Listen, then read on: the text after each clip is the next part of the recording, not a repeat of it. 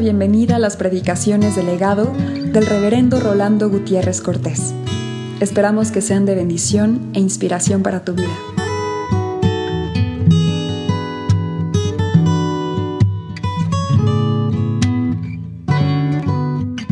Mateo 13, el verso 45 y el verso 46.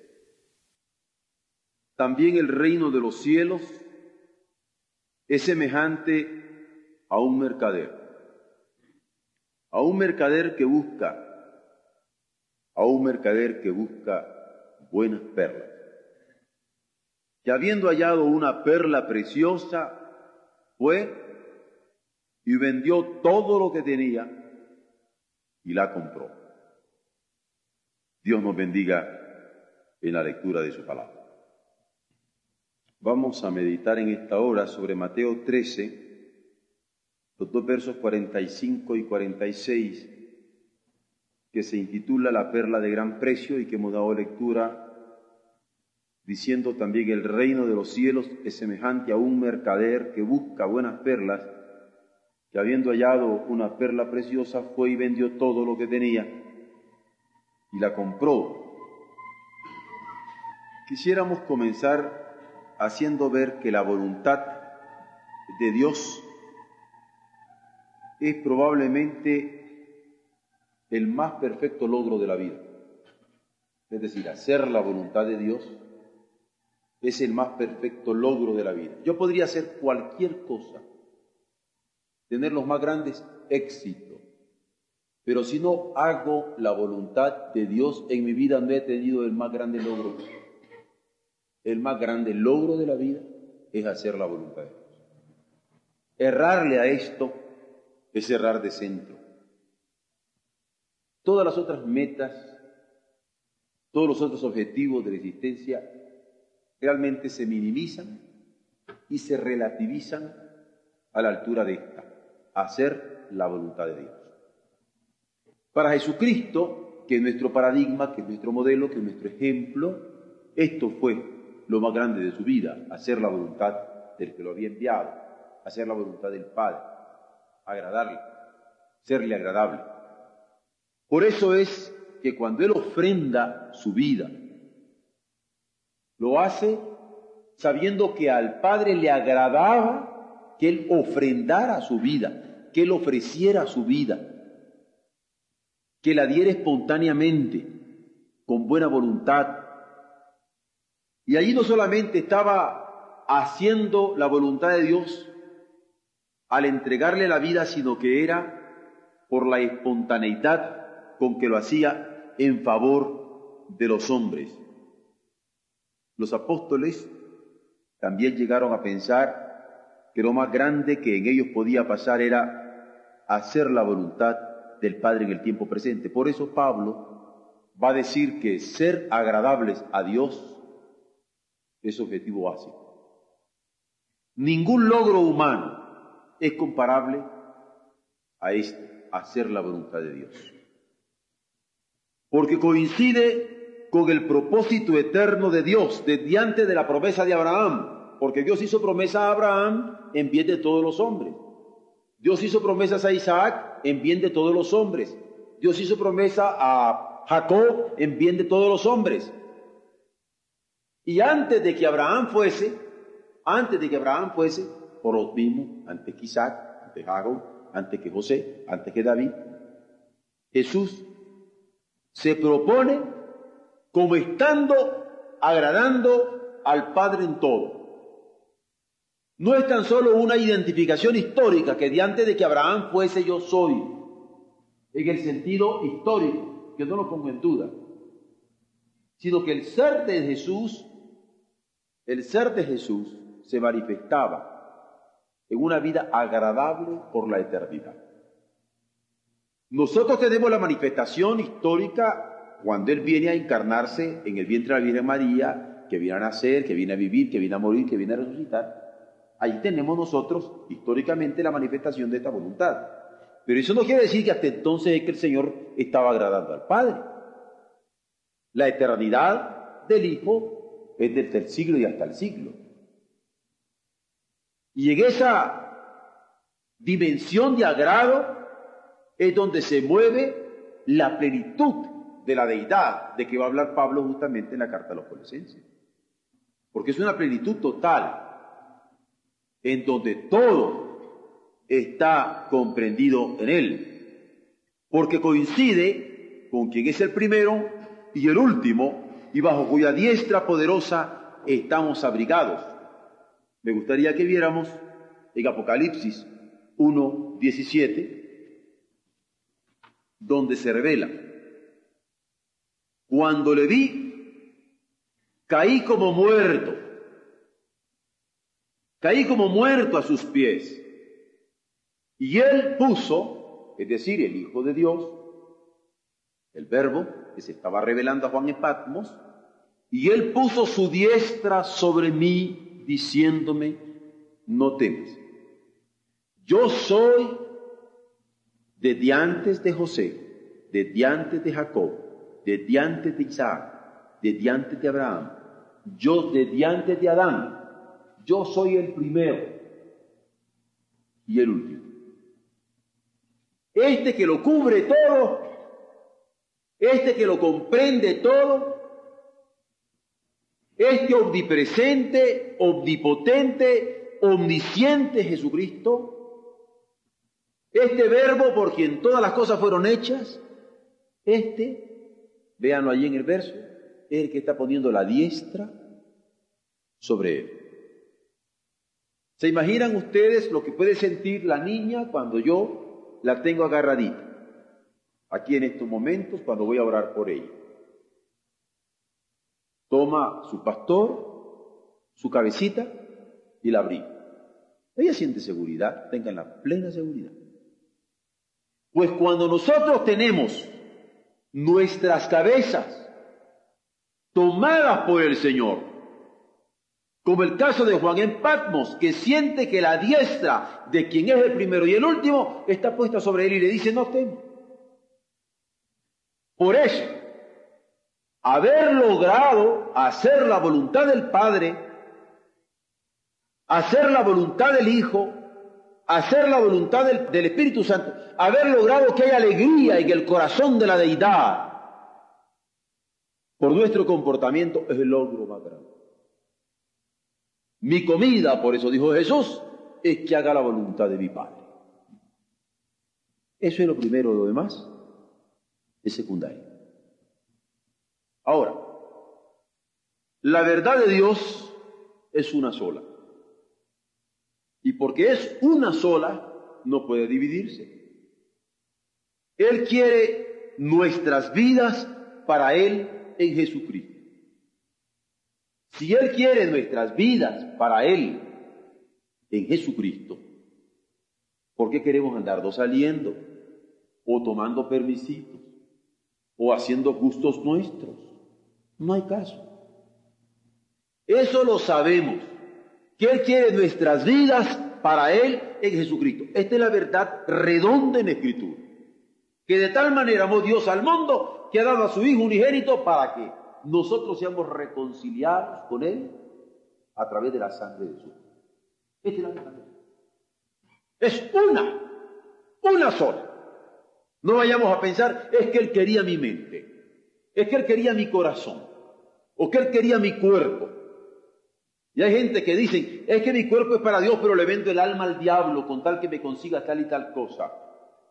No, no, no, no, no. Es total. Mente, alma y cuerpo.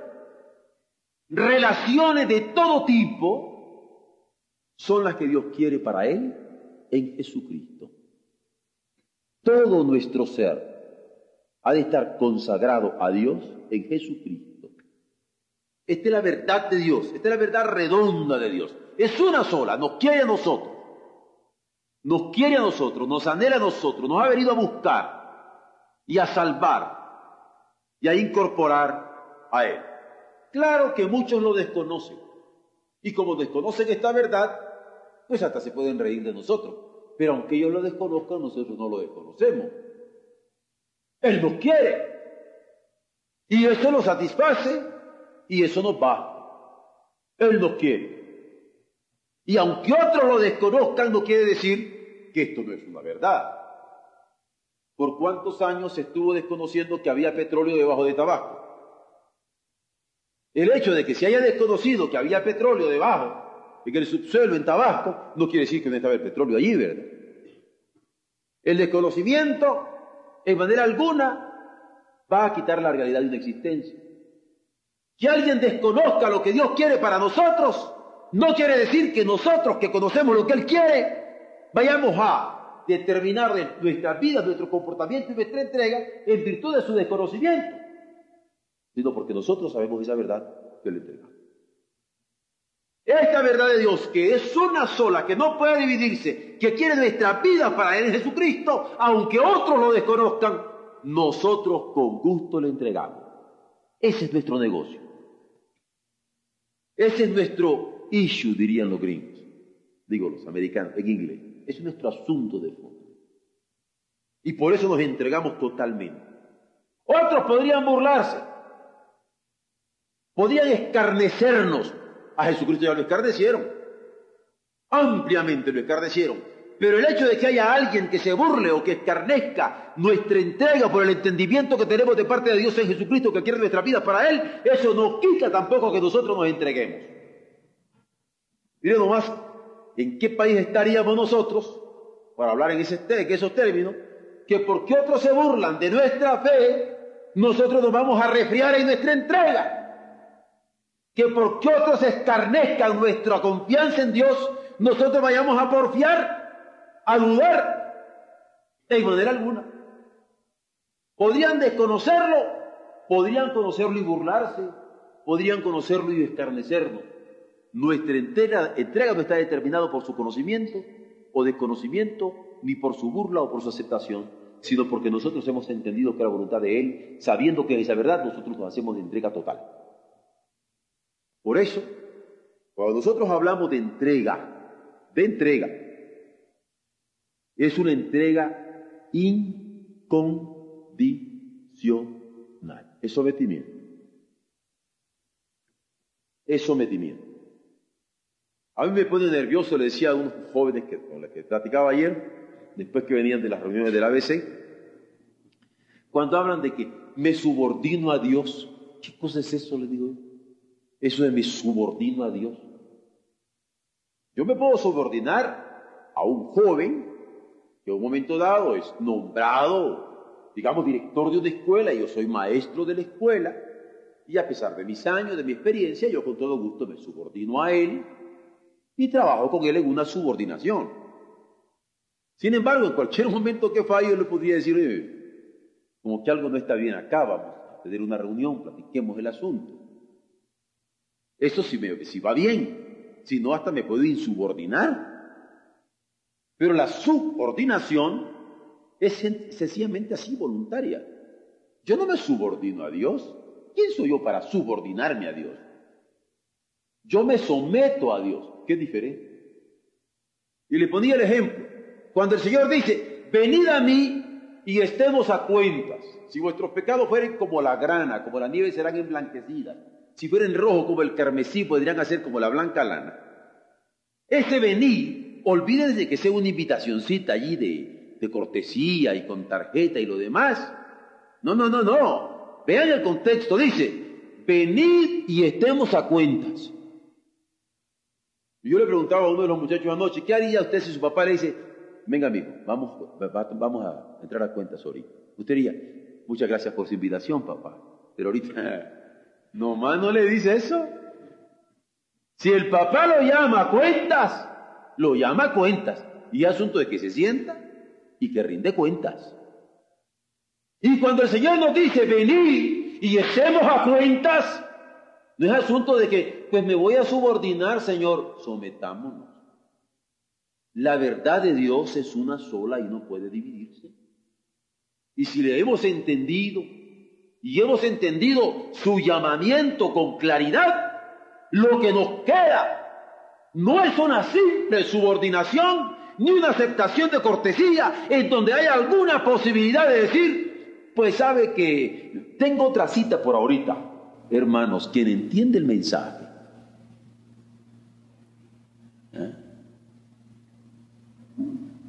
¿y en qué se hay? Y hace rendir cuenta. Porque la verdad de Dios es una sola. No puede dividirse.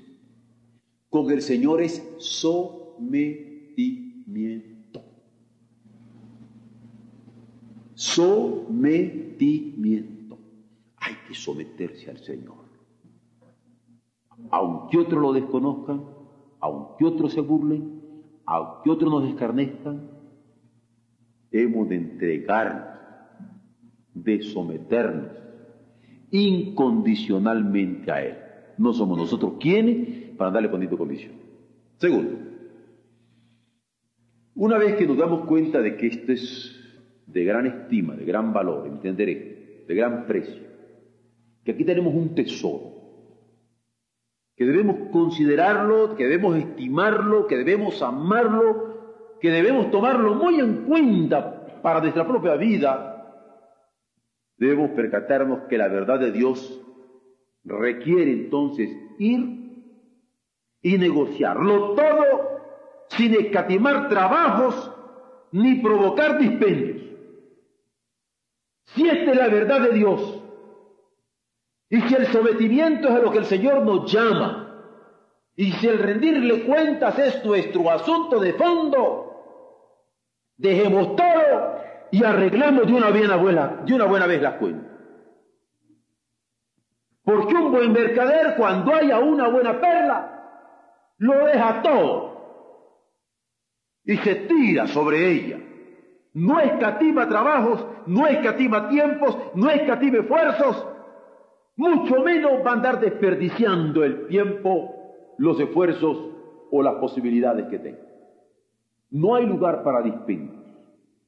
Por eso es que no hay en el momento de encontrar la verdad de Dios posibilidades de retardos, de excusas, sino de entrega clara. Es decir, mueve a la acción, mueve a la entrega irrestricta, mueve a la estimación conveniente. porque es menester saber qué tenemos en la mano? Estimarlo, valorarlo. A eso mueve. Cuando nosotros estamos considerando el reino de Dios como esta perla de gran precio, como este tesoro de gran precio, que lo vale todo, es el momento de negociarlo todo también y no escatimar trabajo ni provocar desperdicios. No hay que desperdiciar el tiempo. Vuelvo a la carga. No hay que desperdiciar el tiempo durmiendo tarde y no preparándose en el instituto bíblico. ¿Eh? aunque le vayan al Guadalajara o a la América. ¿ah? No hay que desperdiciar tiempo. Miren, hijos lindos. De 1857 para acá, en México se dio una apertura legal y el Evangelio comenzó a crecer. Pero a la altura de 1902, 8, 10, 17, el crecimiento del Evangelio no era tan grande. Es más, hubo un tremendo problema de 1917 después de la revolución hasta 1964. En realidad el crecimiento del Evangelio se ha dado ahorita en la edad de ustedes, hace 20 años. Antes ha sido bien difícil. Y a mí me preocupa, a mí me preocupa muchísimo que ustedes no se percaten de la historia que ustedes mismos están haciendo y están viviendo. Un ejemplo. Ayer llegaron los muchachos contentísimos porque en las reuniones de la asociación habían habido 17 uniones de jóvenes, perdón, 16 uniones de jóvenes. Y yo me quedé pensando, en medio de la euforia de los muchachos, 16 uniones de jóvenes, esto es el 16% de nuestras iglesias en el área.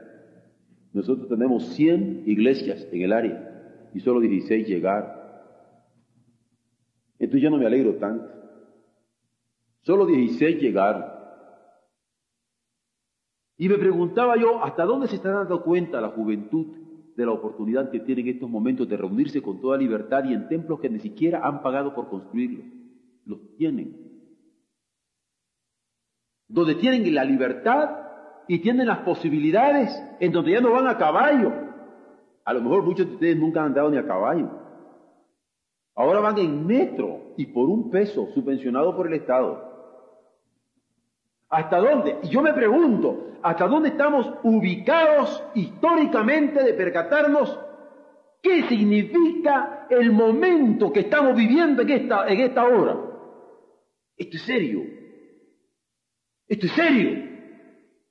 No hay lugar para dispendio, para desperdicio de recursos, de energía, de posibilidades. No hay lugar. No hay lugar. Tenemos que darnos cuenta qué es lo que estamos haciendo ahora nosotros. ¿Cuál es el tremendo reto, la tremenda responsabilidad, la, la prospección, el proyecto en que nosotros estamos metidos? Y esto me inquieta. Porque yo pienso, muy bien, vamos diciendo que termina la libertad de nuestro país, que terminan las posibilidades económicas, jurídicas, políticas y que las luchas ideológicas que en estos momentos se están desatando de una manera terrible a través de la radio, de la televisión, de la televisión incluso del Estado, donde se está atacando los trabajos del Instituto Lingüístico, la trabajo, a Norberto Cortés, que ustedes lo conocen, le están enjaretando una serie de cosas. Porque Lisa es americana. Pero nosotros conocemos a Lisa, conocemos a Norberto. Es un muchacho nuestro, nuestro, nuestro, de mis entrañas. Ahora, piensen que esto termina. Por haberse estado durmiendo, después dirán, ay, si hubiera ido al instituto, yo sabría ahora cómo hacer aquí institutos bíblicos. Hacer una hermenéutica comunitaria. Comenzar una nueva obra. ¿Para qué van a andar llorando como, como el dicho es, no lloréis como mujeres lo que no pudisteis hacer como hombres, pero no quiero ofender a las mujeres porque ellas vienen más al instituto. Hasta ganan los voleibol y el basquetbol. No, echáis la vergüenza andando. Ya, ya no digo en la escuela, hasta en el deporte. Yo puedo poner ahorita el voleibol entre las muchachas y los muchachos y yo le voy a las muchachas. Ahora, no, esto es más serio de lo que parece. Estamos acumulando grasa. Esto es serio, no, porque eso es solamente el, el, síntoma, pero el síndrome que está detrás de esto es muy serio. El reino de los cielos es como una perla de gran precio que cuando usted da cuenta cuál es el precio, aprende a estimarla y lo negocia todo y no va a desperdiciar nada. Claro que yo me alegro muchísimo de que puedo tenerlos a ustedes en las noches, en la unión de jóvenes, compartir con ustedes mi amor, mi cariño, mi todo, pero tenemos que darnos cuenta dónde estamos en estos momentos. No podemos perder el tiempo. El tiempo es oro, hijos. Y ustedes tienen las grandes posibilidades. Por eso, esta verdad de Dios requiere ir y negociarlo todo sin escatimar trabajo ni provocar dispendios porque nos ha de mover a la acción, a la entrega irrestricta y a una estimación de lo que más convenga para el reino en estos momentos.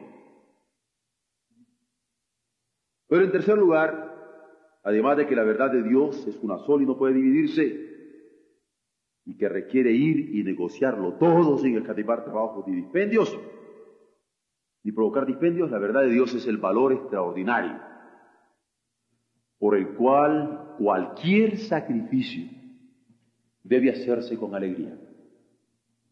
Cualquier sacrificio debe hacerse con alegría. Mire, yo me alegro cuando alguien que no tiene carro es activo en la iglesia, en la obra, en el reino, en la misión, en la evangelización. Pero me entristece que cuando ya tienen, les sobran los picnics, Ah, porque ya me dijeron que no diga pasadillas porque nadie entiende. Entienden picnics. Bueno, eso es verdad que es triste. Ahora, a mí me alegra cuando los muchachos todavía no tienen escuelas universitarias, y están involucrados en el trabajo del reino, pero cuando ya, ya huelen, ya huelen a licenciados, oh, ya no pueden. ¿Qué voy a aprender de los otros? ¿Se imaginan lo que esto significa para el reino? ¿No les parece que es para leerles Isaías 1, donde dice el Señor, crié hijos y engrandecílos? Crié hijos y engrandecílos y ellos se han olvidado de mí. ¿Saben cómo le llama el profeta? Son mulas que no tienen entendimiento. Suena feo, y más en un contexto mexicano.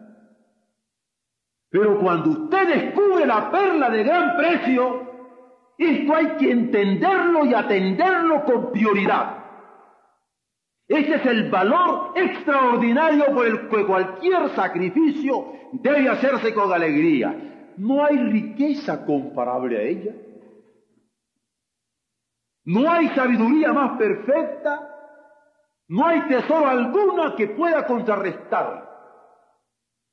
El más grande tesoro es conocer esta verdad de Dios que quiere a los hombres en Jesucristo.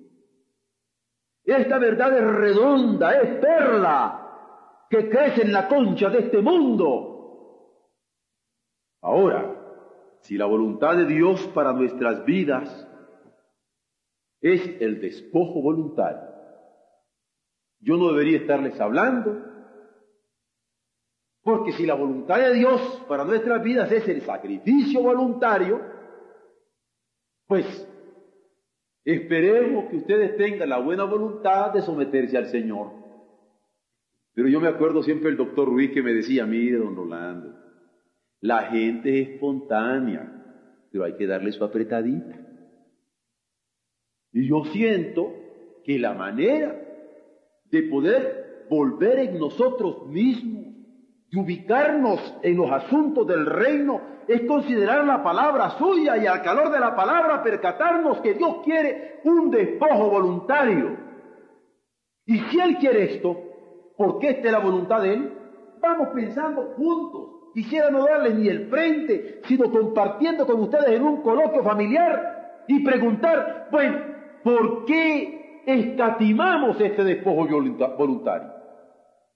¿Por qué no queremos poner el tiempo? ¿Por qué queremos hacer menos al hermano? ¿Por qué no podemos aprender del otro? El peor maestro es uno mismo. Tenemos que interrelacionar. Tenemos que interactuar y aprender verdades espirituales juntos. Si la voluntad de Dios da tal sentido a la historia que demanda la entrega irrestricta de nuestro entusiasmo, ¿Por qué apagar el espíritu que no mueve a la entrega sacrificial? Nuestra vida, nuestros trabajos, nuestros sacrificios han de estar identificados permanentemente con el Espíritu de Jesucristo. ¿Por qué? Si nuestra vida no está identificada con Jesucristo, ¿cómo podemos entregarnos voluntariamente en la voluntad de Dios? Solo cuando mi vida y la vida de Cristo son una. Mi voluntad y la voluntad de Cristo se convierten en una y me entrego voluntariamente también. Solo cuando mis trabajos son los mismos trabajos que Cristo haría, es que yo puedo entregarlo voluntariamente a Él. Solo cuando mis sacrificios, mis sacrificios se involucran en el sacrificio de Jesucristo, que yo puedo darme cuenta que ese sacrificio es en Él. Solo cuando mi oración es la oración de Jesucristo, que yo me puedo estar dando cuenta que es en el nombre suyo y para la gloria de su reino que yo me estoy entregando a Dios. Yo debo estar seguro que Cristo ora en mí cuando estoy orando. Que Cristo está pidiendo que se haga la voluntad del Padre en el mundo cuando yo estoy orando. Si no me identifico en la vida, en la obra, en el sacrificio, en la oración de Jesucristo, no puedo darme cuenta lo que significa ser cristiano. Porque mi vida y su vida, mi trabajo y su trabajo, mi sacrificio y su sacrificio, Mi oración y su oración son una. Soy cristiano. Soy iglesia suya, soy asamblea suya, soy redimido suyo. Por eso es que la identidad de Cristo entraña la identidad de la iglesia. Él es en nosotros y nosotros somos en Él. No es lo que dice Pablo a los Gálatas en el capítulo 4, verso 19, estoy como de parto hasta que Cristo sea formado en vosotros. Lo que dice Pablo en la carta a los romanos cuando dice que la voluntad del Padre es que nosotros seamos hechos conformes a la imagen del Hijo. Que como el agua toma la forma en los vasos que lo contienen, nosotros seamos conformados en Jesús, configurados en Él hasta que venga la consumación del reino. Él se entregó a sí mismo por nosotros. Y si la identidad de Cristo entraña la identidad de la iglesia, como acabamos de verlo, ¿qué nos toca a nosotros? Sencillamente, que como Él se entregó a sí mismo por nosotros, ahora nosotros nos entreguemos a sí mismo, a nosotros mismos por Él. En buen mexicano, amor con amor se paga. Teológicamente, nosotros le amamos a Él porque Él nos amó primero. ¿Qué es esto? Que la identidad de Cristo entraña la identidad de la iglesia. Esta es la perla de gran precio. Darnos cuenta de que no somos nuestros, como dice el apóstol, porque comprados somos por precio. Y Cristo vive en nosotros y nosotros vivimos en Cristo. Entiendo que es lo que estudiaban en esta tarde, porque si vemos resucitados con Cristo, hemos de buscar las cosas de arriba. Porque cuando Cristo, nuestra vida, se ha manifestado, entonces nosotros también seremos manifestados con Él en gloria. Aquí se pone a Cristo como nuestra vida que habrá de ser manifestada. Y entonces nosotros seremos manifestados con Él en gloria. Es una identificación total. Ahora, ¿o ustedes conocen otra medida de entrega? ¿Ven cómo queda aquí aquello de la subordinación? ¿Ustedes creen que entregarse a Cristo es subordinarse a Él? Es entregarnos a Él como Él se entregó por nosotros. Cristo es la medida de entrega. No tenemos otra.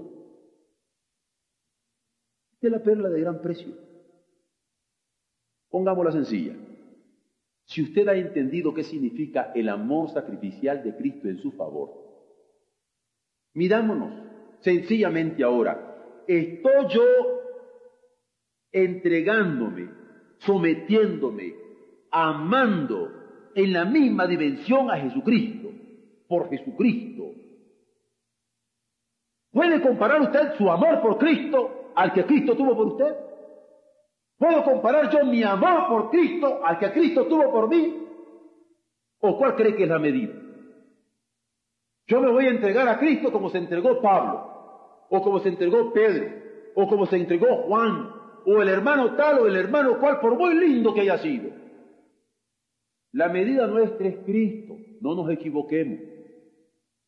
Y el amor con que hemos de amarle es con el mismo amor con que Él nos amó.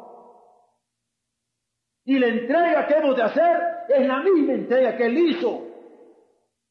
Y no como cree que nos podemos llamar cristianos, sino porque Cristo es en nosotros la esperanza de gloria. La perla de gran precio. Una vez que se ha entendido esto, todo lo demás, todo lo demás resulta secundario. Lo primordial es hacer la voluntad del Padre. De tal manera que como se cumplió en el Hijo, se cumpla ahora en nosotros. Que como se cumplió en el Hijo por nosotros, se cumpla ahora en nosotros por el Hijo en consecución del reino. ¿De qué otra manera entenderíamos con Cristo entonces estoy juntamente crucificado y vivo no ya yo, mas vive Cristo en mí. Lo que ahora vivo en la carne, lo vivo en la fe del Hijo de Dios que me amó y se entregó a sí mismo por mí. ¿Cómo podría yo amarle y entregarme a Él?